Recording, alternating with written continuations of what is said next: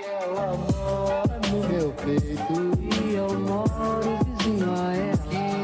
Eu fico desse jeito.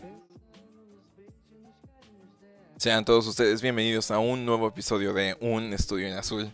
Y el día de hoy este, ocurrió una crisis en Tierras Infinitas, más o menos. Y, Así es. y el día de hoy, este, el día de hoy Luis no está con nosotros. Sin embargo, aquí tenemos a... Bueno, Ah. pues no eres, no eres este, eres local, pero no, no tan, este, no tan presente Sí, aquí. de hecho, por- como dices en Crisis Infinitas, pues soy como la versión del, del host en un año y tres meses menor. Sí, más o menos. Eh, eh, Excelente. No, es que, es que de hecho cuando Luis y yo estábamos platicando acerca de hacer este episodio, eh, le voy a decir, ah, no, pues es que eso es como, como en los nuevos 52, así, y el Revert, que así como Luis era el Wally West pelirrojo y tú eras el, el Wally West negro, que, que así que, era como el mismo, pero... pues sí. Así pasó más o menos. Bueno, entonces, este, me gustaría que empezaras presentándote, porque la, la última vez como que... Pasa como más de 10 episodios que... Sí, sí, ya, ya estaba, ya lo tenía un poco abandonado esta parte de, de acompañar a, así, spoiler, soy el hermano del host. Mi nombre es Soram, de todo RM, si lo quieres. Y, y pues sí, ahora yo los voy a estar acompañando aquí a todos ustedes. Sí, Luis está temporalmente muerto hasta que el guion decida que es necesario que, que vuelva. Así es, está en una en un limbo que perdido como en la Speed Force, lo que se conoce como México, En México ya. en la Speed Force llamado México. Esperemos que algún día pueda aparecer y esa barrera que ha Así es. Este, bueno, este, pues yo, yo no, no necesito que me cuentes nada para conocerte porque pues eres mi hermano, pero, pero cu- cu- cuéntanos, este, cuéntanos un poquito acerca de ti antes de, de comenzar con este episodio. Y, y a lo mejor este vas a introducir, o sea, porque ya la gente que le dio clic a este episodio ya sabe de qué vamos a hablar. Así que, muy así que, este, como ve dando una introducción, también, ayúdanos a entender por qué es que escogimos este tema el día de hoy. Perfecto. Entonces, eh, claramente me convertí en un aficionado a este tipo de cultura. ¿Por qué? Porque estuve fuera del país, ah, vamos a decir un año y medio en total, sirviendo en este otro bonito país, que también es un lugar muy surrealista, así como México, que se le conoce como Brasil. Brasil. se dice, Que mucha gente no sabe. Y no se escribe con Z porque hay mucha gente que piensa Bueno, pues es que la, este, la, la, ay, ¿cómo se dice? Ah, la forma inglesa de escribir es con Z. Sí, y de hecho también está cierto porque la pronunciación para las personas que están un poco familiarizadas con el inglés es como la Z, En español no tenemos ese sonido. ajá, que es el z, que lo vamos a ocupar mucho en este. este Bueno, lo, lo vas a ocupar tú porque ya Sí, no. Bueno, está bien, yo lo voy a ocupar. Entonces, ¿qué es lo que sucede? Yo estoy sirviendo como misionero y haciendo pues este servicio comunitario así de la iglesia de Cristo de los tantos últimos días. Y estuve Ella era sirviendo. mormón, es un de fe. No, ya hay algunos anuncios en YouTube, ahí se les han visto. Véanlos si quieren. Y bueno, pues yo estuve sirviendo tiempo en el sur de Brasil, centro-oeste y sur, para ser un poquito más. Sí, o sea, no Río de Janeiro. No, entonces, eh, eh, creo que le estaba poniendo un ejemplo a alguien hace poquito de la película de que, vamos a decir que yo estoy viviendo en Tampico y la película se desarrolló en, en Puebla, alguna cosa. Porque no fue en la capital de, de pa- país, no fue en Brasil. Que históricamente fue la capital de Brasil durante un tiempo y después se construyó el Distrito Federal, que se conoce como Brasilia ahora, y que está en medio de un estado y es una ciudad planeada alrededor de los 70, me imagino, pero bueno, Sí, ya. Para los que viven en México, una ciudad planeada. Es una ciudad. Sí, o sea, que ah, literal las calles eh, de, las, de los alrededores de la ciudad llevan al centro y se pueden tomar como varias cosas así. Creo que eh, en uno de los pocos ejemplos que tenemos de esos son. Así nada más se me viene de México, eh, Puebla, que está como muy así. Eh, sí, unas buenas partes del centro. Y también este San Miguel de Allende. Ah, sí, San, Sí, San San Miguel de Allende. También así está como dividida en cuadritos. Ah, sí. Sí. Oh, interesante. Sí, pues no, no solamente esas ciudades, y de hecho, eh, por así decirlo, ese estado es el más desorganizado, Río de Janeiro.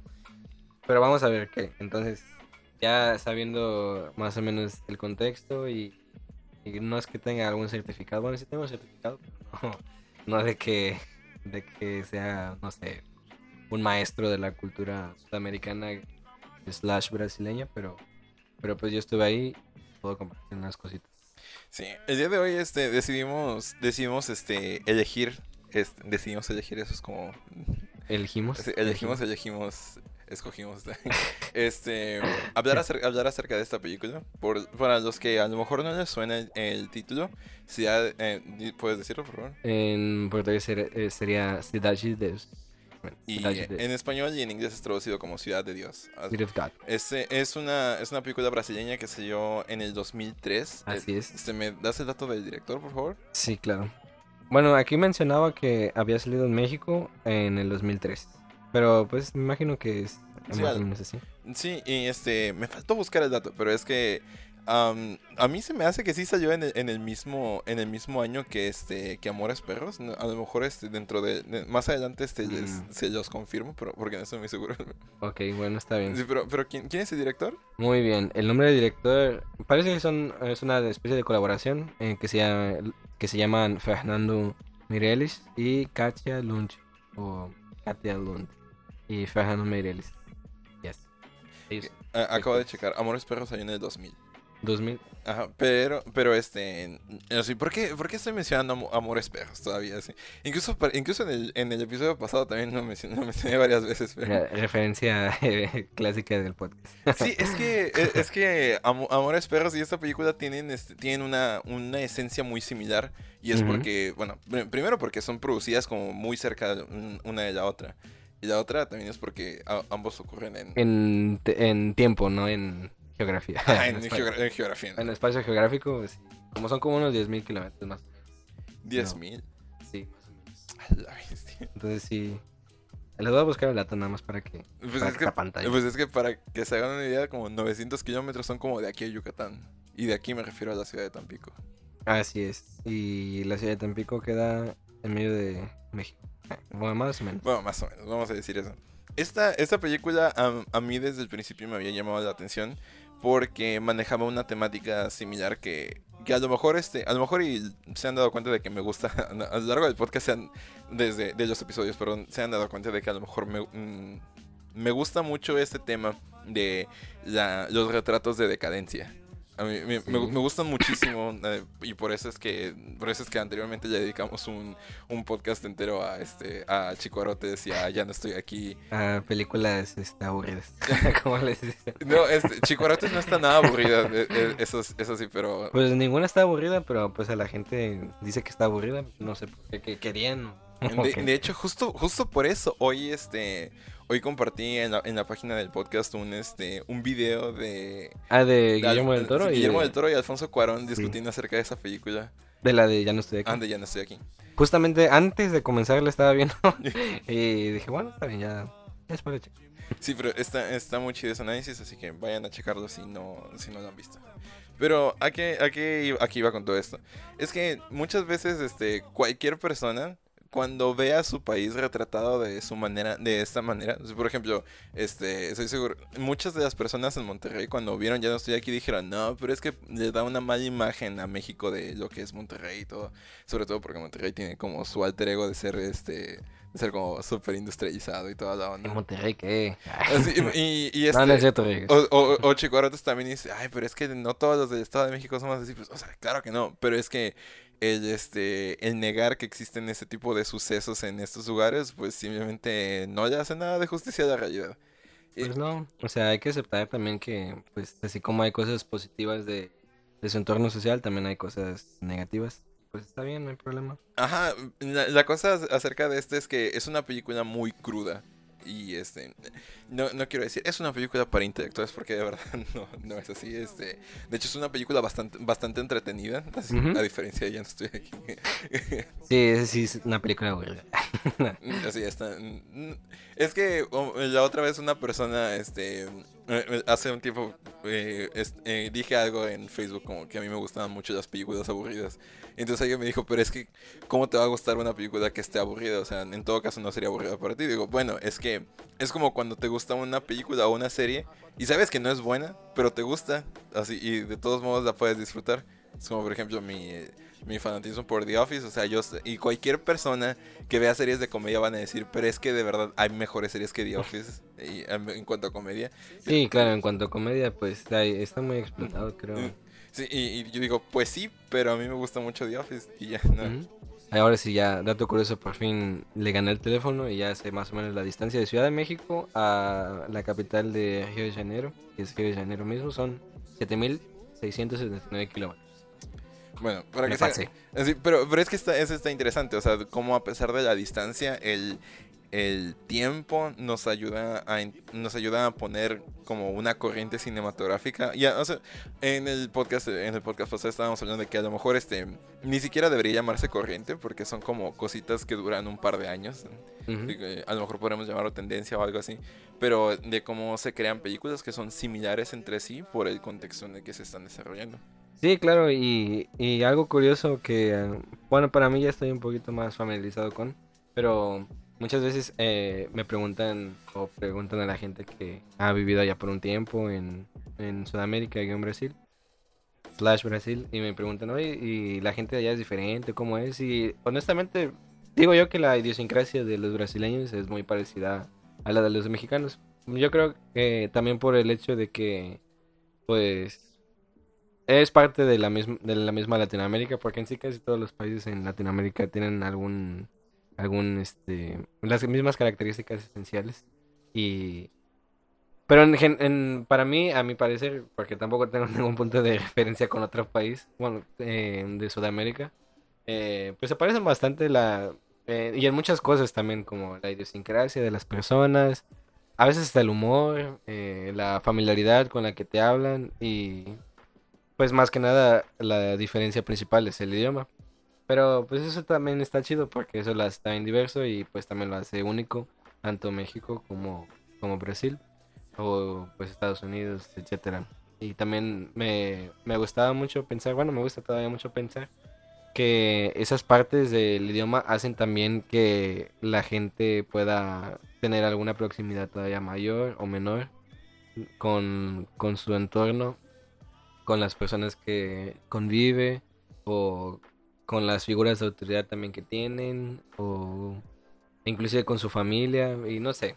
Y yo creo que también en esta película a mí me, me llamó mucho la atención muchas de las cosas que decían porque em, pues no sé, el, idioma en general se me hace como algo muy familiar, como muy de cuates, un idioma muy moderno.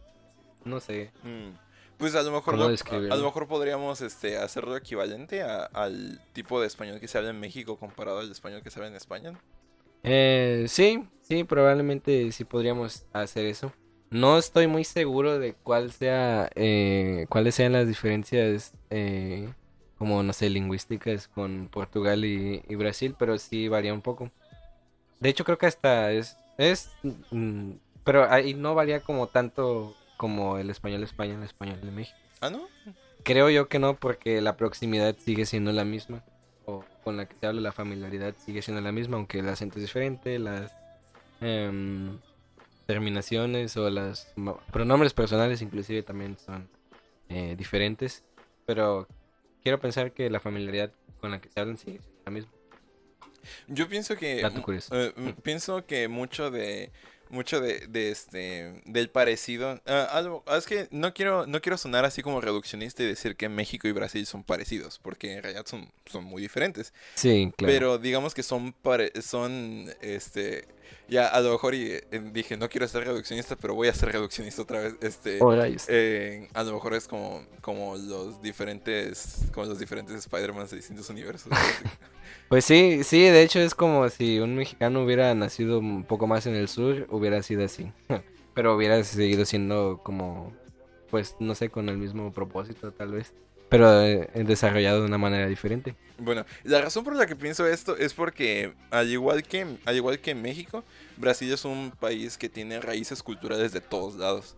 Sí. Sí, porque es, un- es un...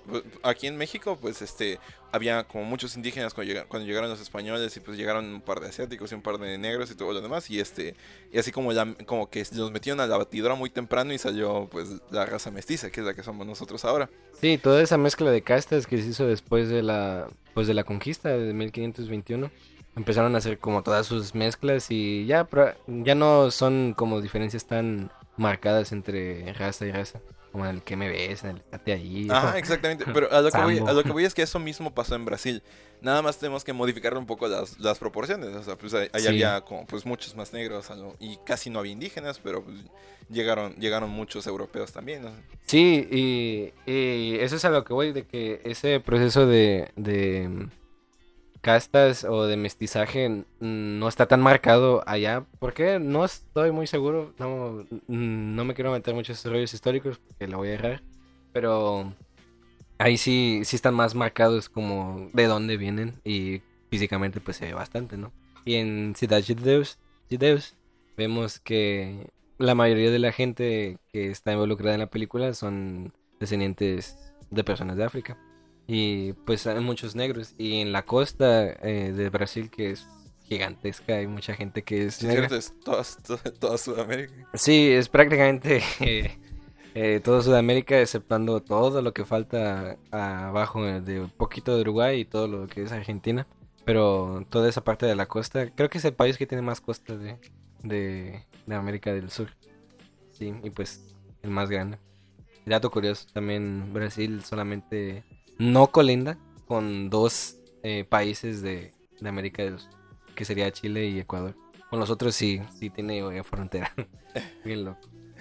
Pues bueno, entonces, este, ten- teniendo ya presente cierto, cierta facción del, del- bueno, cierta noción del, del background cultural que tiene, que tiene Brasil, pues ahora como en- entramos en lo que es, pues la película también. Es una película que, que a muchos mexicanos, insisto, este, si ya vieron Amores Perros, se parece. Si ya vieron, este, Ya no estoy aquí, se parece también. Si ya vieron Chicorotes, también se parece. O sea, eh, porque ti- tiene este tiene esta esencia de ser como un fi- un film como urbano. No no no estoy seguro de que ese sea un término de verdad, pero ese es un término que yo estoy tratando de utilizar para referirme a, a ese tipo de películas. Ok. Sí, como por así decirlo, un- algo contemplativo de la vida normal Ajá, o cotidiana sí, sí, de, exactamente. de algún grupo social, tal vez. Sí, y este y de, y, au- y de hecho mucho de la película este al principio yo no eh, resulta que la película está basada en hechos reales y que mucho de lo que se Sí, muestra en la película sí pasó. Yo no sabía eso cuando, cuando- Ni yo hasta que terminó la película decía, baseada en, en reales o alguna cosa así, yo de, ay, ¿a poco yo no Sí, sabía?". sí, y este, y, y dije, ah, antes, de ver, antes de ver eso, eh, yo tenía en mi mente como, esto tiene una esencia como si fuera un documental, la verdad. Porque, porque algo curioso de la película es que está, está narrada. Toda, toda la película está narrada. Ah, sí, por el, bueno, vamos a decir protagonista. Sí, sí, es el protagonista. Sí. La, histo- la historia se, se- centra en él. Sí, y es el protagonista, eh, por así decirlo, ¿cómo se les menciona? Eh, Testigo. ¿Ah, ah, es testigo? Sí. Ok. Ah, ok, sí. Yo pensaba que era como omnipotente porque pues ya sabía todo lo que pasaba. Ah, pues sí, pero él supo todo lo que pasaba porque ya lo había, porque lo vivió. Porque era testigo. ok. Bueno, sí, por decir así. Sí, porque de hecho la película se cuenta desde su punto de vista. Y pues también se muestra, tal vez, cosas que no sé si el mismo protagonista alcanzó a ver en, pues en lo poco que, que vivió. Pero, pero pues Bueno, eh, eh, uno, de, uno, de uno de los rasgos más importantes que de hecho eh, es, podría ser, es como un recurso narrativo, pero al mismo tiempo forma parte de la, del, esta- del lugar en donde ocurre. Es como una locación, pero al mismo tiempo es un, es un recurso narrativo. Y, yo, y yo lo comparo un poco con, este, con la película del Resplandor. Bueno, la película y el libro del Resplandor. ok. O sea, como se entiende que el hotel, el Hotel Overlook, en donde se desarrolla toda la historia, es la locación, sí. Pero esa locación tiene un person es como un personaje, es como un elemento en la historia que mueve la trama y que Ah, al mismo tiempo sí. este contextu- contextualiza todo y hace que todas las cosas sucedan. Sí, entiendo, o sea, que no es solamente, em, no sé, pues la casa, ¿no? O sea, o sea, la casa tiene algo que ver con con toda la historia. Ah, exactamente. Y ese lugar, eh, eh, in- interesantemente, dentro de la película es la misma ciudad de Dios. Ajá, que, que es, exacto. este, que es la, la- una de las, fave- de las favelas más, este, pues, no sé, no sé si llamarlas populares o algo así. A lo mejor más pobladas, ¿no? Em, hay, eh, primero, eh, más o menos para dar un contexto que es favela, em, en inglés ghetto, en español hay varios nombres, hoy me dijeron uno que no recuerdo cómo era, pero mm, ¿cómo se, cómo se diría más o menos? Pues Yo aquí? decía como el barrio, no sé. Pues sí, es como el barrio, también se tiene como un término de invasión y que se refiere de que que también cuentan más o menos al principio de, de la película, ¿no? sí. De que en qué consistía de que hubo algún desastre natural en tu ciudad y que y perdieron todo, que es lo que hace el gobierno, bueno, te como busca un Viene Infonavit brasileño. ajá, viene a, a construir casas. el Infonavit brasileño bailando samba y cosas así. No fuera los estereotipos, yo estoy en contra de los estereotipos de que Brasil es pura samba, no es cierto, porque donde en donde yo estuve viviendo casi no escuchaba samba. Pero- Llegan los albañiles brasileños con sus hawaianas. Bueno, eso sí, eso sí, y, Bueno, pasa- aquí en, Mex- bueno, aquí en su- México son crocs, sí, es y su balón de fútbol. Pero las Crocs no son Crocs, Crocs son de esas que te cuestan como 70 pesos en algún mercadito del centro de tu ciudad más pues bueno, sí, de la ciudad más poblada donde vivas. Pero, pero allá sí, sí, da igual. Havaianas, eh, Ipanema también. Pero bueno, ¿qué era lo que estaba mencionando? ¿Por qué estaba mencionando eso? Ah, que está, ah, bueno, que eh, estábamos diciendo que viene el Infonavit brasileño a construir casas. Y este, casas como de, ay, ¿cómo se dice? De beneficio social. Sí, o sea, esos programas de ayuda social, eh, porque forzados prácticamente de que el gobierno dijo, pues es que pues, no tienen nada, o sea, por favor, hay que hacer algo. ¿Y qué pasa? Los ponen ahí en un terreno y el terreno... Ah, y esto es también a lo que voy, de la planeación que también tienen para hacer este tipo de cosas. Porque aparte de ser una, em, no sé, en un proyecto para poder ayudar, al final pues se convierte en una ciudad tal cual, conforme van pasando los años. Y se desarrolla en los años 60 al principio, ¿verdad? Ajá, sí, este, de- sí, la película se desarrolla a lo largo de 20 años, creo. Sí, Sí, sí, más o porque, menos. es- porque está el episodio. Es que son como tres episodios y esos episodios se subdividen. Y, eh, y eso es algo que, que de hecho, este, he, notado que antes, antes, este, el cine, el cine mudo y el cine inicial, este, tendría, tendía a ser muy, este, muy expositivo. Y este, y a lo largo, y conforme va pasando el tiempo, este, como se crean estas reglas del cine, como de, como de muestra, no, no me cuentes mejor. Pero antes, esta- antes cuando, cuando el cine era un invento nuevo y la gente empezaba a experimentar haciendo películas, pues como no, no sabía acerca de estas reglas, entonces este Sí. em, si, si ves cualquier película de los 40 o de los 50 o algo más, más de ese tiempo, todas las películas empiezan introduciéndote el este el como el contexto de la película. Por ejemplo, este la película de, de Casablanca, así empieza diciendo Casablanca es eh, eh, Casablanca es un este, es un pueblo que se encuentra al norte de África en donde y entonces como ni te platican como to- todo lo que Ah, man. así, como to- todo Como, en Star Wars. que era lo que estaba sí, pasando. ah, ándale, sí, es, es Pero exactamente. ahí te lo platican, no lo tienes que leer. Sí, y aquí este, pues nos encontramos una- en, una, en una situación en la que em, debido a que existía esa tendencia a explicar las subdivisiones de las películas, se creaban lo que eran capítulos. Y entonces muchos de los, este, de los cineastas de culto, entre comillas, siguen utilizando la estructura de capítulos nada más, bueno, no nada más por evocar nostalgia, pero es así como a lo mejor por hacer una referencia a qué es lo, qué es lo que llevó a que eso sucediera. Por ejemplo, este, aquí este, me voy a linchar a mí mismo al mencionar a Quentin Tarantino como un, como un este, director de culto, pero, pero muchos de, muchas de sus películas tienen, tienen es- esa estructura de, de los capítulos. No, o sea, es que no sabes de cine si no has visto las películas de, de Quentin Tarantino. Sí, es- no, de verdad que yo, de verdad que yo, este, cuando no sabía mucho de cine, yo sí, sí llegaba. No, pues yo, yo también, la verdad. Y ya decía como, ay, ¿a poco no has visto las películas de Quentin Tarantino? Ja, ¡Qué estúpido! Pero no, no es así, amigos. No. Todavía me acuerdo. Este, esa fue una, una plática que tuve con, este, con un psicólogo una vez. Este, y, y yo le había comentado que a mí me llama mucho la atención estudiar cine y todo eso. Y él me preguntó, bueno, ¿cuáles son tus directores favoritos? Y yo dije, No, eh, yo dije, Quentin Tarantino, Christopher Nolan y Spike Jones. y entonces él me dijo así como, pues bastante comercial el asunto, ¿no? Yo, Oh, no, Es- no. Esa fue la, la- como la- Basta. esa fue la, la primera vez que, que alguien me cuestionó mis gustos, mis gustos de cine. O sea, no me los cuestionó, pero nada, fue como, pues tal vez. De alguna manera eh, intrínseca te hizo pensar en que si de verdad era eso lo que te gustaba. Ah, entonces a lo mejor no me gustaba tanto. Oh, sí, y antes de que se me olvide, es que estábamos explicando eso de qué es una favela para que estuvieran familiarizados con eso. Sin embargo, no eh, como no conozco muy bien la geografía o la o ese- esas historias de Brasil, por eso no conocía esta favela de Cidade de Deus. Sin embargo, ah, mi hermano decía que eran de las favelas más famosas y pues yo no la conocía, pues a lo mejor no era tan famosa. por, eso estaba así explicado primero que era una favela y a decir que a lo mejor no era tan famosa, pero hay unas que en ese mismo estado que son, más conocidas que se llaman Complexo Alemán, Complejo del Alemán, alguna cosa así se llama, que, que sí, sí son eh, pues más pesadas. Si las buscan en, en Google, ahí Pues de hecho creo que en el Modern Warfare 2 hay una parte donde... donde en Complexo Alemán. se cre- no, no me acuerdo si es ahí, pero hay toda una secuencia de- en una favela. Sí, entonces claramente eso muestra de que no hay eh, mucha organización, como estamos diciendo, de la infraestructura de una ciudad. Pero, pero es, es que pues tienen esos dos puntos, ¿no? De que... Pues es que algo, algo que se muestra dentro de la película y que, y que lo muestran bien chido, a mí me- eso me encantó, es que empieza, empieza la película y ahí así como, pues están las casas y están como las calles de, de tierra y todo eso.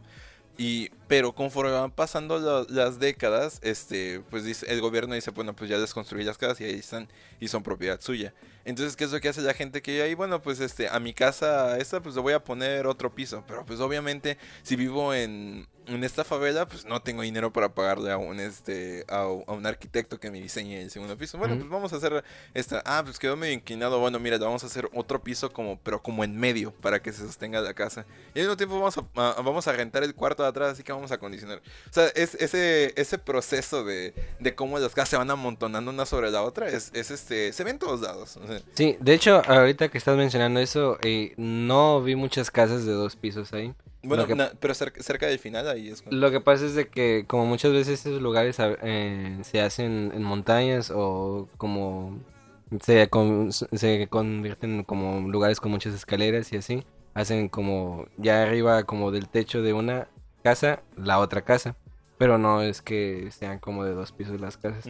Que eso es algo también muy curioso porque eh, la mayoría de las casas que yo vi allá y que andaba todo el día en la calle, pues nada más eran de un piso. Y por eso lo noté. Bueno, de hecho, en este, bueno, es, eso se ve mucho en la Ciudad de México también. Y este, y también se ve mucho, particularmente en, en Tegucigalpa, en este, pues, en, en Honduras también se, se ven este, como las casas amontonadas una sobre la otra y todo. Pero son como casas diferentes, ¿no? Ajá, o sea, no son como una casa de dos pisos al lado de otra de tres Ajá, pisos. exactamente, son, son casas diferentes. Así a- amontonadas. Y yo me imagino que porque había como montañas o cerros que las Mm, construían ahí. Sí, particularmente el centro. Dato curioso, el- es antes, este, bueno, no, eso no importa tanto, mejor vamos, mejor vamos a continuar con eso. Eh, todo, toda, esta, toda esta explicación de las favelas como responde al hecho de que la favela, la ciudad de Dios, es como, es el elemento narrativo principal de la película. Es como, vaya, eh, no, no es tanto como que la favela tenga un espíritu como en, eh, o espíritus o fantasmas como en, como en El Resplandor, sino que este, pues a- mm, tiene la característica en común de que llegan un montón de personas que no tienen nada y pues este la coexistencia en ese, en ese lugar pues los lleva a todos a tomar decisión, decisiones pues muy drásticas. Sí, sí, porque pues como esos, ese lugar prácticamente no existía, era un lugar nuevo en este año de los 60, por así decirlo, pues no... mm, ¿Qué podían hacer? Pues vender. O no sé, producir fruta y cosas así. Y ahí es lo que vamos a la parte principal de la película. Si no tienes nada que hacer, no tienes ninguna fuente de ingreso, pues ¿qué haces? El contexto social te lleva a que pues cometas actos ilícitos. Y es que eh, todo esto, todo esto responde a un, al, este, de verdad que sí res- de- responde al instinto de supervivencia o el instinto de adaptación del ser humano. Por ejemplo, este, vives en una, en una, este, en una ciudad en una ciudad grande y este y tienes como más o menos recursos y dices, bueno, eh, mi situación actual no me permite generar ingresos, bueno, entonces ¿qué hago? Pues me meto a estudiar, voy a me meto al CECATI a estudiar este algún curso técnico para poder empezar a trabajar, no sé, en un taller mecánico o algo así. O sea, si, si vives en el lugar correcto y tienes ciertos recursos, como pues este tú mismo te adaptas a buscar esas salidas. Pero como dices tú, o sea, si llegas a, eh, si vives en la ciudad de Dios donde, donde lo único que hay son todas las casas de todos tus vecinos, pues, Sí, porque no había ni mercados. Ah, pues se, nada. se habla, bueno, hay, al inicio pues se habla de que había una escuela, pero pues, no, no, o sea, como no estaba ahí, estaba, estaba como lejos. Sí. Y entonces, pues, ¿cuál es tu, cuál es tu alternativa? O sea, y cualquier, este, cualquier moralista podría venir a decir, cualquier mora- moralista privilegiado, voy a decirlo de esa manera, Y eh, menos seguidores. Va, va- es que va, va a venir a decir como, pero es que no hay nada que justifique la, la, este, la, eh, la comisión de un delito. Pues no, realmente no, no hay nada que lo justifique, pero pues, este, ¿qué es lo, qué es lo que te, qué es lo que te lleva a ti a, a, este, a delinquir? Pues no, muchas, muchas personas, muchos mora- moralistas privilegiados también dicen, es que buscan nada más lo fácil. Pues, pero pues, ¿qué es buscar lo fácil? O sea, si tengo, si tengo una esposa y, ten- y tengo hijos, me acabo de quedar sin casa y estoy viviendo aquí en esta favela y ellos tienen hambre, no tengo nada, no, no tengo trabajos, no tengo estudio para poder mantenerlos, pues ¿qué hago? O sea, voy a, voy a seguir a, voy a seguir a robar, voy a seguir a, a, este a, a hacer algo para pues para ayudar a mi familia. Pues sí, o sea, no, no hay muchas cosas que se puedan hacer y no sé si ellos también eran gente muy educada que tenían bien... Bueno, pero es que, o sea, son los 60 en Brasil. Sí, o- la verdad no sé qué pasó. Eh, Bueno, ¿Qué pasaba en los Ok, yo, 60s? yo tampoco estoy tan informado al respecto, pero pues si te pones a, a pensar en los 60 en México, pues la mitad de las mujeres no estaba yendo a la escuela. Y pues sí, y pues no sé si tenían bien establecido como que era un delito, que estaba bien y que estaba mal. Y a lo mejor hay muchas cosas que hacían como pues no estaban mal. Y pues por algo se empieza, ¿no? Como, ah, bueno, pues si le robo un pescadito de los que están vendiendo, pues no pasa nada. Y si le robo dos, pues tampoco. Y si le robo el carrito completo, pues tampoco pasa nada. Y así se van y pues eh, me imagino, eh, creo yo que es como también parte de la película de que se empieza, se empiezan con cosas pequeñas para pues para cometer actos todavía pues peores. Sí, y este durante toda la película se nos muestra se nos muestra cómo es esta cómo, cómo escala la, la línea delictiva. Sí, Así, este el, el primer grupo, no ¿cómo se llamaban los, los primeros tres? junto con la evolución, ¿no? de la misma ciudad. Ajá, exactamente. Y el, uno se llamaba Al- Alicachi, otro ah, era el hermano del protagonista que, Ajá. que fue muerto, ya después vamos a Em, y el otro, Es que eran tres, así como tenían un, un apodo o algo así. sí, sí, Sí, y, y la- un- las razones por las que no nos podemos muy de acuerdo con los nombres es Una- porque uno era Gus, sí, ah, sí, uno era Gus, sí. es el no que acaba. Sí, bueno, pero eh, la razón por la que a veces no nos podemos muy de acuerdo con los nombres es porque, bueno, o sea, Sora, Sora habla portugués de manera fluida y todo esto. Sí. Y este, y yo no. Así que cuando, cuando vimos la película, pues yo tenía los subtítulos y como. Y como. Y les cambian mucho los nombres de los de los este, Pues es que ti- tienes que recontextualizarlos. Sí, sí. Por ejemplo, uno en, en portugués se llamaba Shaggy. Entonces, es, en, pero en inglés se llamaba Shaggy. Y no me acuerdo cómo se llama en portugués. Ahorita que estoy viendo el cast, que no sé por qué el cast me sale en inglés. Sea, no entiendo. Eh, Bueno, y bueno, esa es la cosa, o sea, como, y yo, pues la vimos con subtítulos en inglés porque eran como los subtítulos que, pues, estaban como a la mano y...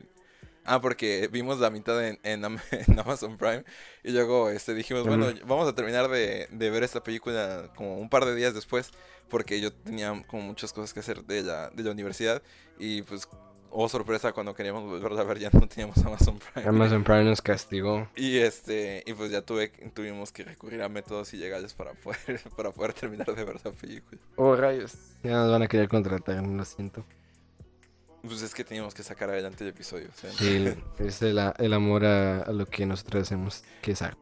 es, es que eh, justo iba a decir eso, o sea, como los podcasts es hacer arte, pues probablemente no, pero es, pero pues este, Pues ya, si para mí es arte, pues ya con eso.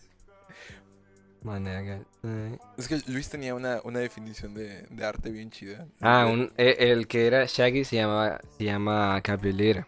Cabellera. Esos eran los tres entonces. Era Alicachi, ese que le decían ganso, que no me acuerdo cómo se llama, cómo se dice en portugués. Y Cabellera. Eran tres chavos. Sí, y o sea, la historia, la historia como comienza, comienza con ellos y pues nos hace, nos hace ver este, insisto, cómo escala este asunto. Pues ellos empezaron robando, robando camiones que vendían gas Ajá. y este, pues eventualmente eso los llevó a decir como, bueno, pero qué tal que ahora nos, que ahora asaltamos un hotel. Bueno, pero ahora qué tal si... Ah, y ellos no progresan más porque los matan. Sí, los se mueren los tres. ¡No! Sí, eh, no, o sea, tampoco, tampoco queremos, este, como contarles toda la película, no, no se trata de eso, pero pues, Ah, sí. así, pero pues, este, porque, ah, sí, eh, eh, va a haber spoilers, pero pues, este, es una, eh, Ah, salió en 2003, güey. Sí, Ya, salió en véanla, 2003, por favor. Tuvieron 17 años para verla, yo la vi ayer, la vimos hoy, ahorita, Sí, sí, mal hecho para nosotros. Ese Mal ya- ahí, mal ahí. La, la vimos ahorita, ¿verdad? Pero este, pero igual, o sea, es, es una es una película que, que es muy que es muy disfrutable. Además, ¿por qué van a hacer spoilers si son- si es un evento histórico? Pues sí, y aparte no es como que diga, no, es que yo apenas estaba por ver la de Cidade de Deus porque yo también estoy inmerso en la cultura brasileña, pues no. No, no pasa. sí, además de que este podcast está en español. Oh, ay, sí, sí, sí. Todavía falta mucho hacer esa homogeneidad de culturas en- entre México y Brasil, porque hay mucha con aquí con los gabachos y cosas así, pero con México y con Brasil casi no, pero ya es- estamos estandarizándolo un poco. Sí, sí, está, eh, ese es un, un primer paso. Sí, así es. Entonces, háganlo. Y sí, y este, vemos cómo a lo largo de la película todos los personajes empiezan este, a tomar sus decisiones desesperadas. Y este, y por razones diferentes, o sea, y vuelvo a insistir, o sea, está la situación de las personas que lo hacen por necesidad y aquellos que lo hacen también pues como por, pues a lo mejor no por gusto, sino como por, pues por experimentar y todo. Sí, y que es el caso del antagonista principal de, de la película, que al principio en los 60 sale como un niño y que dice, no, pues es que yo también quiero ver qué onda y hasta que les acompaña al mismo Ajá. lugar. Ya después dicen como que por alguna razón todo el mundo se murió y de los tres eh, que habían ido, de los primeros, junto con el niño, y pues el niño había oído y todos de... "Ah, ¿Cómo, bueno". le, cómo le vamos a decir? Porque es un personaje muy importante. Dadinho, se llama Dadinho o Zé Pequeno. Eh, creo que en, en Es- es que inglés era Little Dice. Ajá, no, Little, eh, bueno, se llamaba Little Dice y luego se llamaba Little Z. Ajá, Little Z. Entonces, Dadinho, de, em, Little Dice, como, como quieran, Juan. Sea, se llama Juan ¿Cómo se- Olivera. ¿Cuál es el, este, Santos. el, el- ah, bueno, el- el- se llama Joao. Ah, João, se llama, se llama João. Se llama- No, de- ah, no me acuerdo cómo se llama él, tal cual, pero nada más lo menciona como una vez así de que, no, Ajá, el, sí. el criminoso, no sé qué, eh, de tal, conocido como Pequeno, o alguna cosa así. Pero bueno, este, este antagonista principal, eh, João, eh, Dadinho, Zé Pequeno, como quieran decirle, eh, era el niño, el niño como se desaparece, y ya después contextualizan ahí en la película, que hacen mucho eso del rifle de Chekhov ahí en la película. Ajá, sí. Todo, todo, todo, y hacen un montón y son muy buenos y en diferentes... eh, A ver, pero explícanos qué es el rifle de Chekhov. eh, pues lo poco que yo sé de cine, yo sé más de del contexto social que estaba pasando y no mucho ya vieron que, el cine, pero lo que yo entiendo por el rifle de Chekhov o se refiere a que si se pone una cosa al principio o en un punto determinado de algún formato audiovisual, no sé, se usa en un momento futuro del mismo formato para saber de que lo pusieron ahí porque tenía un significado, ¿no? Ujú. Alguna cosa así. Sí, este, se trata de la representación visual de un elemento narrativo. Así Ok. que, que más adelante es recuperado. Así es, sí, o sea, como si pasa una cosa, eh, no la ponen nada más porque sí. Porque si a alguien se le cayó, no sé, un peso, eh, después de una hora ves que otra persona recoge el mismo peso y te acuerdas, ¿no? Alguna cosa. Sí, e- es que... Bueno, real, ¿no? Sí, e- Es que este, algo que se nos olvida mucho en las películas, y no, no voy a hablar así por todas las películas, pero normalmente en, todas las películas, absolutamente todo lo que está en pantalla fue planeado. Sí, sí, claro. Así, así que como... O deberían, ¿no? Sí, o, o debería, exactamente. Sí, porque si dicen la Rosa de Guadalupe, pues no se dan cuenta de que el chavo de los globos es un asesino serial. Alguna cosa así. No, ¿sabes, ¿sabes qué? Este, que pensé, que de hecho eh, lo vi en un TikTok hace poco, que era... ¡No! Que era una, era una persona que... Menos seguidores, Eh, era una persona que estaba actuando o tratando de, de, ay, ¿cómo se- de imitar algunas actuaciones de... ay, ¿Cómo se llama esta mujer? Bueno, de Bella de, de Twilight. Eh, No me acuerdo cómo se llama, pero, pero este, ella en, en la película de Twilight, en la primera, hay muchas cosas que ella hace que se ven antinaturales, pero que en la película como que se ven normales, así, pero, por ejemplo, Ay. en la forma en la que, la que hay una parte en donde ella como que cierra un libro y lo avienta, o sea, como que en la película se ve fluido el asunto, pero luego así cuando la persona lo imita dices como que o sea, como que onda con ese movimiento. y la ves en tu casa, ¿no? Así ya cuando estás así como, ay, yo quiero ser como la personaje principal de ese. Y avientas tu libro y ¿qué rayos, qué rayos estaba pensando esa mujer? No, Nadie eh, hace eso. No, pero es que no nada más es porque, porque no es la acción, sino cómo lo hace. O sea, porque, porque ella como que lo tiene y lo- como que lo agarra y lo cierra, pero de una manera como muy torpe. ¿no? Como hay un video de un sujeto por ahí que dice que qué pasaría si hiciéramos todas las cosas enojados, una cosa así. Ah, sí. Era, era algo parecido. Y así, y a veces como también algunos gestos que hacía cuando, insisto, en la película se ve como... Ay, pues nunca sonreía, ¿no? Pero es que hacía muchos gestos extraños, o sea, como, como que a veces parpadeaba mucho, movía sus ojos de una manera extraña. Y qué extraña mujer. No, es que de verdad, o sea, está, está muy extraño. Pero bueno, pero lo que iba, este, esta película maneja muy bien este, este recurso. Porque, bueno, no por nada se ganó el, este, el premio de... de- Best Editing. O uh, mejor editing. ¿Era, era un Oscar o era...? No, era uno. BAFTA, ¿no? Ándale, exactamente. Sí, un BAFTA de, de, este, de mejor edición. Porque, y de hecho, yo le estaba diciendo a cuando estábamos viendo, es que no manches, o sea, la edición está súper chidísima. O sea, Sí, sí, y ya, la verdad es que yo estaba como muy... eh, eh, hay un eh, adjetivo en portugués que es empolgado. Entonces empolgado es cuando tú estás muy metido en algo o emocionado en algo que tú estás viendo. Y yo estaba más eh, empolgado viendo eh, todo el contexto social, cómo hablaban la gente y así, que no me di cuenta de muchas cosas de esas, la verdad. Sí, es que, pues bueno, o sea, al final de cuentas yo estaba viendo, yo estaba leyendo subtítulos y viendo imágenes. porque Sí, yo la estaba viendo así como, wow, qué loco. es como, wow, en Brasil lo hacemos así. Sí, así como cuando alguien, no sé, va... todos los mexicanos viendo Coco. Ajá, sí, sí, exactamente, muy, bien- muy bien dicho. Que, oh, sí, mira, ahí sale la Frida Kahlo. Eh, o, este, ahí sale el sujeto que es el Buki cantando la de Recuérdame, o cosas así. Ah, sí es cierto, es el Buki. Sí, porque si es el Buki, eh, felicidades, Día de Muertos, ahí, cualquier cosa. Este, y así pasa, y creo que, bueno, sí, un montón de cosas que tú dices, así como cuando ves esa- esas películas y dices, ah, sí, lo estaban representando internacionalmente. Bueno, yo, eh, a lo mejor no los represento porque no soy un digno representante, porque no soy de allá. Y- pero hay algunas cosas que sí, decía, que sí decían, decía, ay, sí, mira, como, ay, sí me acuerdo de esas cosas.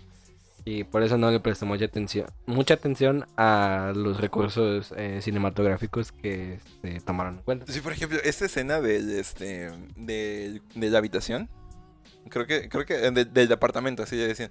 Que de Ah, hecho sí. es hasta un, un subcapítulo. de- apartamento. Ajá. eh, de cuando toma la boca, ¿no? Que se le dice en, en portugués. Del sujeto, el chavillo ese. Ajá, sí. Bueno, el punto de, el punto de droga, don- de distribución, perdón, que lo toma el Zé pequeño. Ajá. João. Sí, pero es, es que, es que esa escena está como súper chidísima porque nos cuentan, nos cuentan, este... en- Secuencia, ¿no? Sí, en, un- en una secuencia da- tal vez como de unos seis minutos. Sí. Así, una historia de, de varios años de cómo varias personas este, fueron dueñas de un, de un departamento por varias razones y así. Y de cómo todas estas personas estaban, este... hu- Hubiera sido muy fácil de así decir como, no, pues este apartamento. Llegó una persona y se fue. Luego llegó otra persona a rentar y también se fue. Pero, pero era así, la manera en la que estaban interconectados todas las personas que, que llegaron a vivir ese departamento estaba muy interesante. Sí, y en el mismo eh, punto, ¿no? Del departamento, o sea, como en el mismo lugar estaba situada la cámara. Ajá, exactamente. La, la cámara estaba fija en un solo punto. Fija. Y este, y como toda, toda la acción de todas las personas que habían llegado a vivir, o sea, como pues ocurría en una secuencia que la verdad a mí me, me dejó muy, muy impresionado. Sí, y pues también parte de la narración que hace el protagonista, ¿no? De, ah, mira, es que esto pasó esto, ya después alguna, esta persona hizo tal cosa, después ya se vino a vivir otro ahí, y así, así. Y pues parece como un, pu- pues como un mini cuento Eh, eh, eh, bueno, ilustrado. Eso es algo muy, eh, algo que también este, que también me gustó mucho. Normalmente la narración a mí me saca mucho de la historia. Y a mí muchas veces me enoja cuando, cuando me están narrando eh, una película porque es como, pues déjame ver, o sea, no- o sea si estuviera A ver, hombre. si, si estuviera si estuviera leyendo, pues digo, pues sí ocupo un narrador, pero o sea, estoy es- literalmente estoy viendo, por- de hecho, este, no sé si sabías, pero la primera Blade Runner, este, tenía la, la versión que Mm. salió en el cine Mm. estaba narrada, de hecho, así, Wow. y este Harrison Ford contaba como la historia. ¿A poco? La verdad, este, ten- eh, como que sí te saca mucho de la, de la acción de la película, pero sí como está muy, como muy surreal, así, Sí, pues como, como que no te la crees, la verdad. sí, yo me acuerdo que yo no había notado que, que esa vez que te conté que estaba viendo una serie, que no recuerdo, no recuerdo cómo se llama. Era muy interesante. No me acuerdo cómo se llama la serie, pero también está en Netflix, de un, que también era brasileña. eh, y yo dije, no, pues al 100 voy a ver una serie y no voy a poner subtítulos ni nada porque pues ya, en corto. Y pues no le puse subtítulos, pero había como un narrador así muy fuera del lugar y yo así como de... Ah, bueno, pues a lo mejor sí son las series allá, quién sabe. Y así como vi todo el primer capítulo de la, de la Rigging serie. Y al final me di cuenta de que ese narrador en realidad era para los sordomudos. No para los mudos, pero no, para los, Los ciegos. los ciegos, hombre, los ciegos. ya no sé.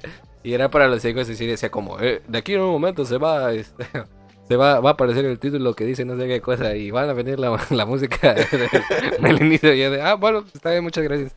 Yo creo que me hubiera dado cuenta yo, pero pues bueno, a lo mejor ese es el estilo de la serie. Y de hecho, este, yo eh, lo que yo estaba diciendo a Sarán cuando él me contó esto fue que, que yo me yo también pude haberme sentado a ver incluso toda la serie con eso nada más pensando que era algo como experimental. Sí, yo pensaba que sí era porque yo pensaba así como a lo mejor y, a lo mejor y eso sí se le puede quitar, pero y yo como después decían cosas que todavía no pasaban en la pantalla y yo decía como, ah bueno, pues todavía no pasa, a lo mejor y lo están explicando para que podamos estar preparados para lo que sigue, pero no es porque pues pues los digo. Eh, Pero, pero a lo que iba con esto es que norma- a mí me disgusta No mucho, me disgusta mucho la narración en las películas. Este, pero pero la forma en la que en la que narra el personaje principal que se llama Rocket, no sé por qué. Rocket, eh, ¿cómo se llama? De hecho acabo de ver su acabo de ver su Bueno, pero en los subtítulos en inglés se refieren a él como a Rocket. Sí, Y- yo no sé por Y, qué. y él, él es el. Buscape, Buscape, así se llama. Sí, bueno, se refieren a él como, como Rocket. Y- Buscape. Entonces, este, este, este sujeto es el que, cuen- el que cuenta toda la historia, desde que es niño hasta que ya crece y todo lo demás. O sea, eh, y, pero él lo cuenta todo de una manera muy casual. Este, pues tal cual, o sea, como relata- relatando anécdotas. Ujú, Pero, así es. es- pero algo que me gusta, me gusta mucho también es que eh, a pesar de que no narra absolutamente todo, no se limita a hacer como comentarios pequeños, porque también eso me enoja mucho de, de las películas, así que narran mucho y que narran muy poquito, o sea, como si narran, bueno, vaya, ese tipo de narración como, pero yo no me esperaba lo que iba a suceder, o sea, como, es- esa, eh, y Los comentarios personales, ¿no? O De opinión personal. Bueno, es que todo en general, pues es una opinión Sí, personal. pero, pero, pero es que ese tipo de narración así eh, a mí me, me saca mucho de quicio porque dices, esta, esto no se lo está contando a alguien. O sea, porque viene la narración que, que hace este vato puede pasar como algo que le está contando a alguien más. Sí, sí, te dan la idea de que es nada, pues sí, para un tercero, pues. Ajá, y este y que casualmente dentro de esta experiencia ese tercero eres tú. Pero hay pero hay este hay ocasiones en las que la narración tiende a ser literalmente para ti la persona que estás viendo, o sea, como que está rompiendo una cuarta pared y eso a mí me, me saca mucho de, de la película. Mm, ok. Pero y en esta película, No, en esta ¿No? película lo, lo hizo muy bien. A lo mejor y también porque este porque no estaba escuchando lo que estaba diciendo. no entendí. a lo mejor porque no enti- porque no está entendiendo, pero pero este y con entender me refiero a que yo no hablo portugués, o sea, porque se vio en por- la película la vimos en portugués. Estoy seguro de que sí tiene que haber algún doblaje algo. Sí, yo espero que no, pero pues sí, sí debe haber uno. Sí, es que si hay un doblaje, pues ha- hay muchas jergas que se usan y creo yo que no se puede hacer. o, bueno, si hay un doblaje, no sé, de español mexicano, Pero es que estaría chistoso como porque de sí, Hangover. porque sí, ajá, exacto, si, si tuviera que hacer un doblaje mexicano, a lo mejor los batillos hablarían como chilangos. Sí, la, sí, la verdad, sí, como, eh, ¿qué es drive? Pero bueno. Vamos a bailar samba. Vamos.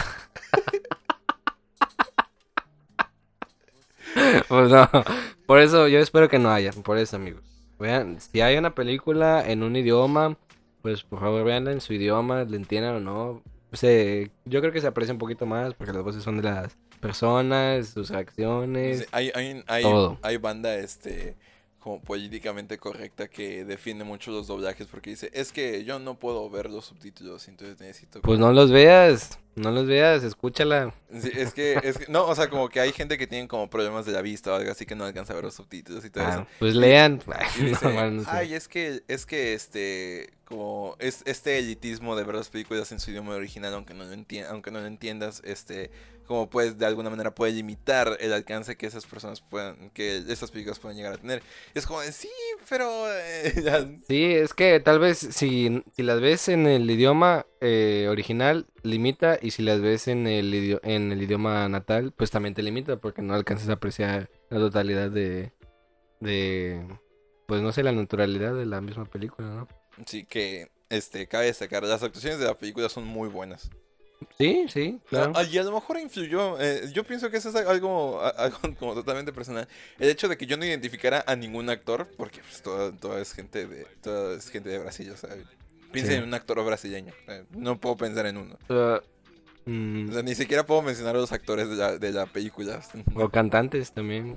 Ah, sí hay, y cantantes in- internacionales también hay. Ahí si quieren saber, eh, que era João Carlos Jobim, también ese, muy bueno. Y Maya. Y, y otro sujeto también que te estaba diciendo Ajá, en, el, sí. en el cast. eh, bien, eh, otro dato curioso. Bien. Yo ahorita estaba viendo el cast de, de la película. Y dije como, pues como rayos voy a conocer a alguien. O sea, sí está bien. O sea, no- Brasil no es como una colonia que todo el mundo se conoce y todo el mundo sabe, ah, no, sí, yo. Yo, yo también vivía ahí en de eso. Pero no. Eh, y yo dije, bueno, pues no, no los voy a conocer. Y justamente cuando estaba viendo otro de los personajes también. Porque creo que ahorita lo que estoy viendo eh, se agregan conforme van pasando personajes Ajá. y también se convierten como en los personajes que dirigen la historia. O sea, no es como exactamente el mismo al principio. Eh, eh, no sé, que están en una problemática. Y es que eso es muy difícil, es muy difícil de hacer, ¿sabes? Porque narrativamente hablando, este, mucho de, mucho de lo que haces, mucho de lo que, ya sea de un, un libro, un, este, una película, este, un cuento, puede ser cualquier cosa. Mu- Mucho de lo que se hace está motivado a que te intereses por la vida y por la situación de- del personaje principal. Y este, y de por sí eso es algo difícil, o sea, este, si llega a ser que, que tu personaje no está tan bien tratado, dices, pues a mí que me importa que le vaya a pasar algo a esa persona. Así, y, y así- Sí. y hay este, y hay casos en los que, ya Luis y yo estábamos platicando una vez, que llegan, llegan, hay series que lo hacen también como para que te importe mucho a alguien que hace cosas malas, como en Breaking Bad. Sí, sí, sí. Pero, y, y entonces, imagínate lo difícil, lo difícil que es el hacer que, primero, que te intereses por los protagonistas y los antagonistas también, o sea, por el Joao y, y- El, el Zé Pequeno, Dadinho, João. no sé, ese- y- y por, y por este Rocket, o sea, como es, es difícil, pero pues lo, pero lo hace y lo hace muy bien. Pero es, otra, es otro rollo el hecho de que a cada rato estés introduciendo nuevos personajes y que a cada personaje le des su propia backstory y que te intereses por ellos también y que te preocupes por ellos.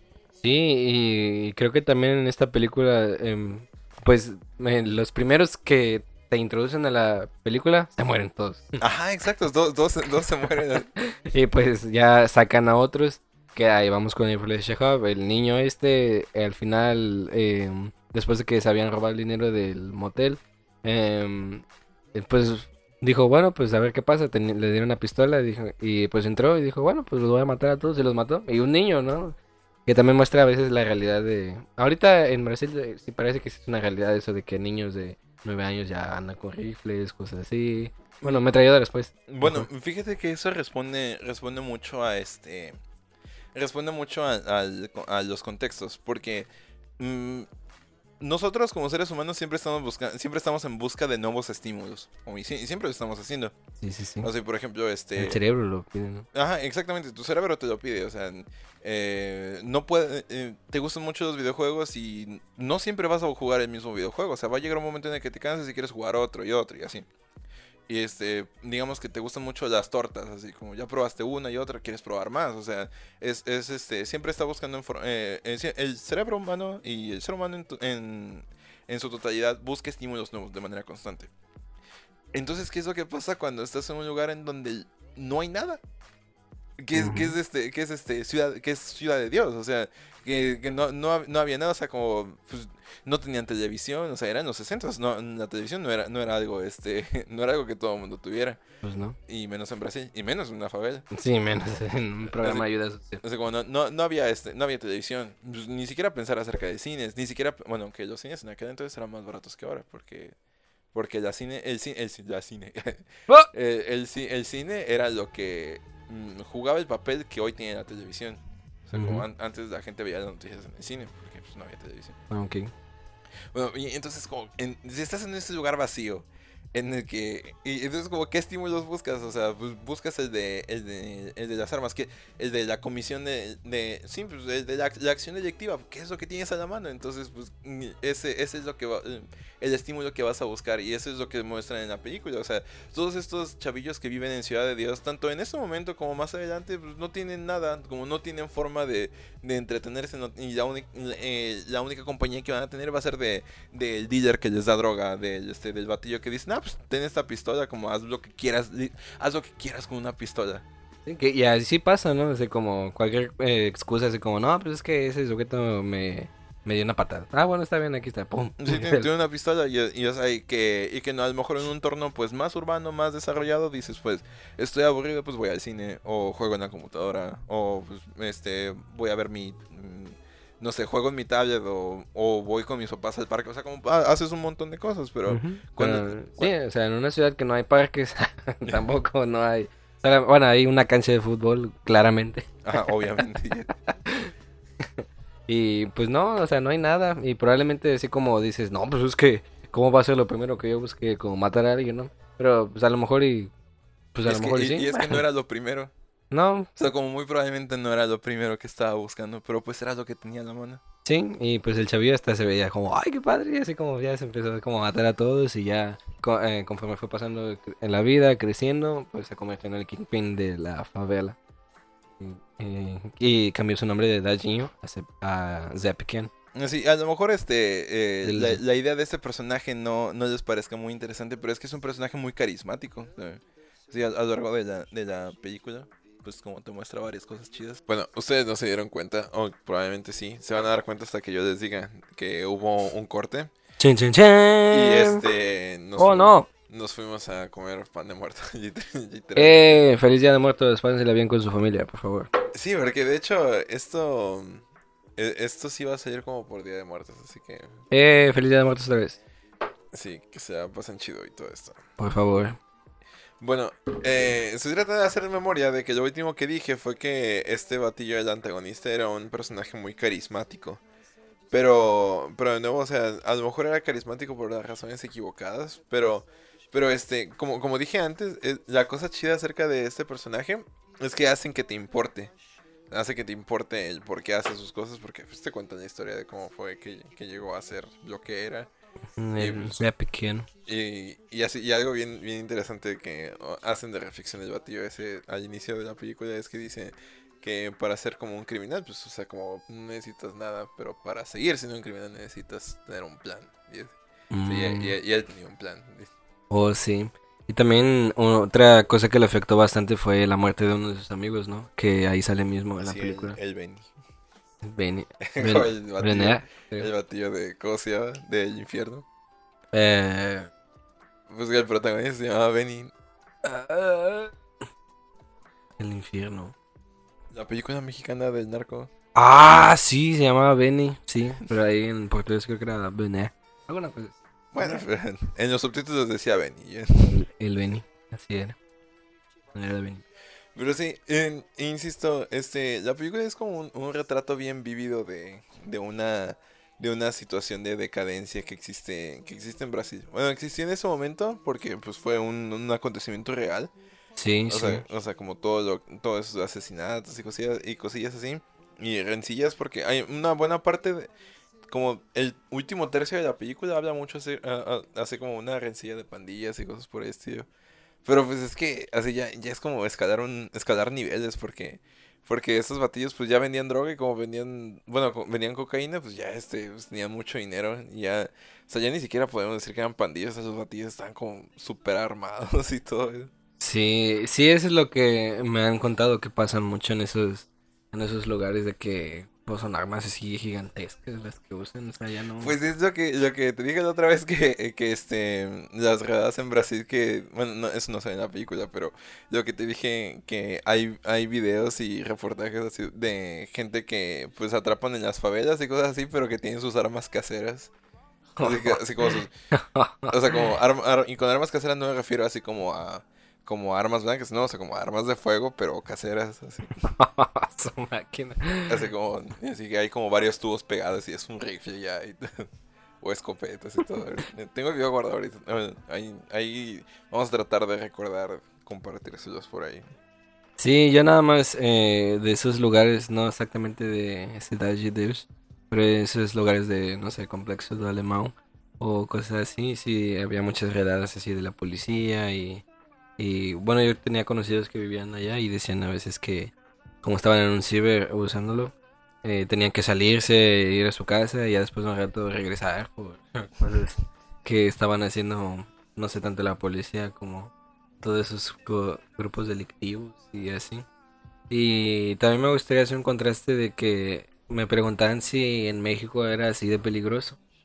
Pero yo siempre decía que no era lo mismo, porque, no sé, creo que los fines del narcotráfico aquí en México es más que nada exportación. Y allá no sé exactamente cuál es. Sí, pues es que, eh, es que esa es la diferencia de las, este, ¿cómo se llama? La diferencia de las, de las pandillas y de los, y pues de los cárteles. Sí, sí, yo siempre decía eso como, eh, es que sí es crimen organizado, pero es que el crimen organizado de, de allá, es decir, de aquí, eh, sí es un poco más organizado. Sí, es que es que es una es una escala bien grande ya. Sí, sí, o sea, son como, no sé, utilizan abogados. No, pues o sea, no, no te no sé si sabías esto, esto no pasó en México, pero pasó en Colombia, que este Pablo Escobar, o sea, como en Colombia ahorita hay hipopótamos, pero Oh, sí. pero o sea, antes no había y es porque Pablo Escobar los trajo como una cubierta para este para transportar cocaína. O sea, y ahora y ahora hay una población grande de hipopótamos en Colombia nada más porque Pablo Escobar dijo, "Ah, pues tráiganselos en unos en unos hipopótamos." sí". Sí, creo que sí había escuchado algo así. Y, o sea, pero como esa es la magnitud, ¿no? Que tienen estos eh, cárteles, porque ya no son grupos, no son pandillas, son cárteles así de crimen organizado. Que, y el alcance que, que ellos tienen. Pues es que aquí en México, eh, pues anteriormente sí, sí, sí existía ese tema de las pandillas, pero pues los, este, lo, cuando... Los hemos. Ah, los darketos. los hemos, los hemos contra los punks, ¿no? Los cholos catopunk. No, pero lo que, lo que no me acuerdo en qué, este, en- si lo mencioné en un podcast o, lo- o, o fue una plática tal cual, pero pues es, es que México tiene mucha identidad así de tribus urbanas, así porque incluso en los 60 ya existían los, los pachucos. Ah, O sea, o sea, como en, en- en la canción esta de Chilangabana, cuando dice pa- pachucos, cholos y chundos, o sea, ah, sí. Ahí van tres. Sí, o sea, y son, eran este eh, tres tribus urbanas como con su vestimenta característica y todo lo demás. O sea, y los pachucos eran como bien estrafalarios y este, se vestían de, de, de trajes, o sea, como de traje, pero los trajes eran de colores, tenían como un sombrero bien grande y cosas así. Así como a, a juego con el traje. Oh, mira. Pero a, a lo que yo iba con esto, con esto de las pandillas es que en México sí existían, pero llega el tema del crimen organizado y el crimen organizado se encarga de eliminar a, toda- a todas las pandillas. Oh, O sea, como no este, en, ah, en, en algunos lugares sí llegan a matarlos, en otros lugares dicen, no, júntense para acá y O los vamos a matar. Ajá, o los vamos a matar. Sí, y, y es que eso pasó. Y de hecho, este, ese es un tema por el cual muchos, este, eh, sin, sin afán de normalizarlo ni, ni quitarle importancia, pero por eso es que matan a muchos, a muchos, este, am, centroamericanos cuando, cuando cruzan a México. Porque en Centroamérica todavía tienen mucho este asunto de, la- de las pandillas. Entonces, o sea, por ejemplo, este, la Mara Salvatrucha o la MS-13, eh, eh, que as- así se dice, este, es un grupo delictivo muy conocido en, como en todo Centroamérica y, que, y en Estados Unidos, y, o sea, como y tiene hasta, como, mm, avanzado como hasta Europa y toda la onda, pero pues no dejan de ser, no dejan de ser pandillas. De hecho, hasta, hasta en The Voice mencionan en un episodio a, a, a la, a la Mara Salvatrucha. Eh, O sea, porque así, de grande es este grupo, pero este, igual como sin, pero sin afanes, uno podría- es contradictorio decir sin afanes este expansionistas, porque pues estos vatos ya están bien extendidos, pero me refiero a que pues no tienen las mismas, como las mismas metas, es más como una especie de, de club social, por decir, por decir de alguna manera.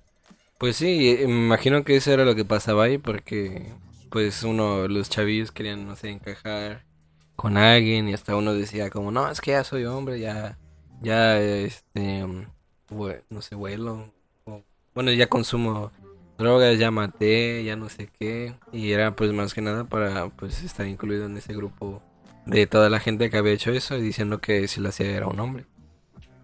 Y, aquí en México los cárteles también hacen eso, pues sobre todo para reclutar. Sí. Y como, pues, como reclutan a muchos, este, pues a muchos adolescentes, pues esos adolescentes como son personas que viven como faltos de una identidad y de un grupo al que pertenecer, y entonces los narcos dicen, pues, jálate tantillo, y pues ya, Mm. de ahí se agarran. Ah, un mensaje que me, bueno, no, no sé si sea un mensaje, porque no sé si sea como útil, entre comillas. Bueno, un mensaje puede ser mensaje, aún sin ser útil, pero algo que me, que me hizo pensar la película es que el ser humano, el ser humano pues sigue siendo, bueno, no, sí, es que no, deja de ser un, este, un ser o un animal, entre comillas, que, que busca prevalecer. Y pues, y pues en distintos medios, o sea, se ve, se ve esto, o sea, vuelvo a, mi ejemplo anterior, de que la, si, estamos, si estás como en un, en un entorno, en un entorno como más o menos favorable y todo lo demás, la forma en la que vas a buscar prevalecer va a ser este consiguiendo un trabajo, consiguiendo así, o comprando cosas para, para hacerte ver como más acá y todo. O sea, como vi- vi- se vive de esa manera. Cuando eh, vives en una condición precaria, pues entonces como muchas veces no te queda de otra y la forma en que prevaleces es como ejerciendo, ejerciendo tu poder en forma de violencia a las personas a tu, a tu alrededor. Y pues antes, antes ¿qué se hacía? Pues antes, este, cuando, cuando el ser humano vivía en tribus, pues era exactamente lo mismo. O sea, este, el ser humano vivía como en sus grupos aparte y para ejercer su hegemonía, pues ¿qué hacía? Pues se peleaba. Pero ¿y cómo se peleaba? Pues con palos, con piedras, con, a puro puño limpio, no, no sé. Pero, Como nosotros. Ajá, eh, sí, o sea, y, y hoy en día pues como ese tipo de cosas ya son vicios obsoletas, pues, pero sigue siendo el mismo ser humano luchando por territorio, luchando por hegemonía, luchando por control. Por aceptación, tal vez. Sí, o o sea, autorrealización. Es, es- es exactamente, bueno, no es exactamente lo mismo, pero es, es el mismo proceso, nada más que ahora le metimos drogas y, y armas. Sí, y lo colocamos en ese entorno social de, de favelas brasileñas. Pues sí. Creo que nos estamos acercando ya más a, pues al, al final de, al final de este episodio. Así es. Normalmente, este, normalmente como nos gusta como hablar acerca de, acerca de conclusiones, pero pues este no es un tema así como que digas, estás a favor, en contra, o, o qué opinas. Pero pues así, como- díganos qué, qué opinas acerca de esta película, o por qué la recomendarías, o por qué no la recomendarías. Yo, como mencioné al principio, como un eh, impulsor de la homogenización de las culturas eh, brasileña y mexicana, la recomendaría para que pudieran darse más o menos un contexto de un grupo eh, socioeconómico de allá, para que sepan más o menos cómo es la vida de ese tipo de personas. ¿Por qué? Porque así como en México y en todo el mundo, no toda la gente vive así. A lo mejor en Centroamérica sí. pero, en esos lugares no es necesariamente así. Y pues hay gente, bueno, perdón, hay estados, ciudades, etcétera, que no, no se ve mucho eso. O está mejor escondido, alguna cosa así. O sea, siempre hay, pero no es conocido alrededor del país como, como un lugar peligroso, un lugar de vandalismo y así.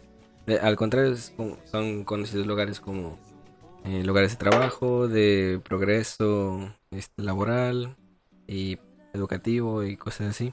Y hasta las razas étnicas cambian, porque no todo el mundo es moreno allá. También ya me preguntaron eso, si todo el mundo era negro o moreno allá. Y no.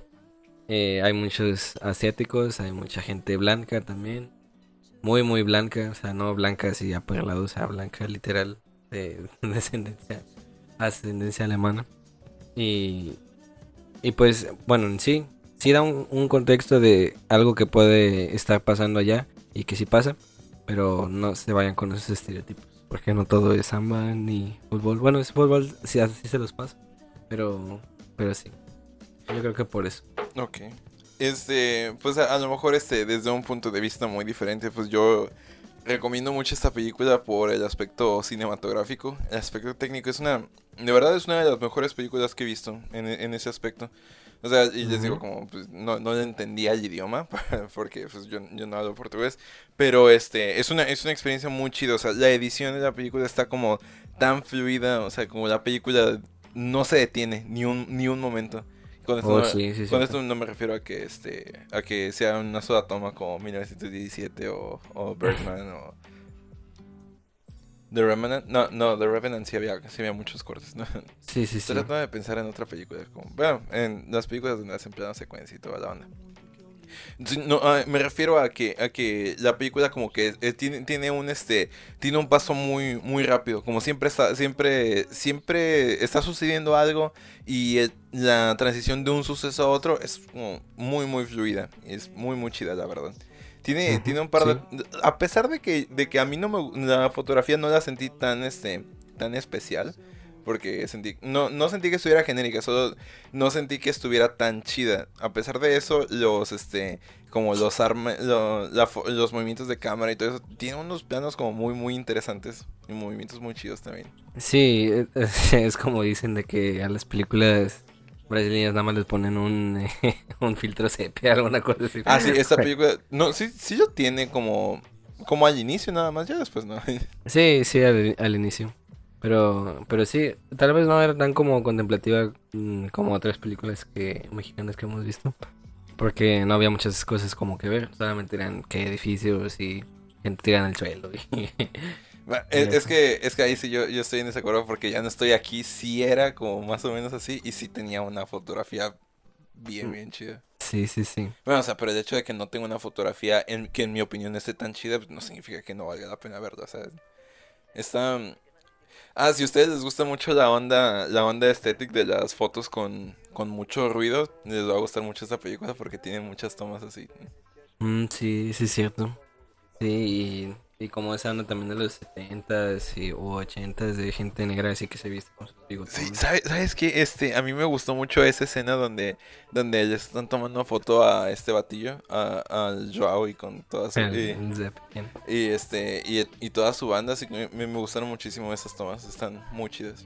De cuando se estaban acomodando. Ajá, de cuando se estaban acomodando, así, y las fotografías que les toman están, están muy chidas. Es, Tira una foto ali buscar pé. Sí, Así le dicen el de pequeño. Está bien chido eso. Sí, es una muy buena película, vale muchísimo la pena. Así que pues se las recomendamos. Y bueno, hemos llegado al final del episodio de esta semana. Y estamos muy felices de poder habernos quedado con ustedes. La verdad es que se hizo un esfuerzo extra para, para que este episodio llegue a ustedes en, en esta ocasión. En efecto. Este, esa semana es una de las semanas más ajetreadas que he tenido desde hace mucho tiempo. Y este, Afortunado, desafortunadamente. ajá, afortunado desafortunadamente. Así que pues estamos muy felices de traerles este episodio y ojalá les guste tanto como a nosotros nos gustó ver tanto este City of God como, como nos gustó grabar este episodio.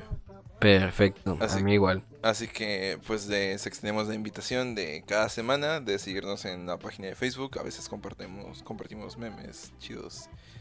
Así es. Y compartimos memes chidos y este y pues en Instagram que la verdad no la tenemos muy activa, pero ya, ya vamos a Nos comprometemos a que va a ser un poco más activa, ¿sale? sí, está bien. Así que pues cuídense mucho y nos estaremos escuchando la otra semana. Chao, chao.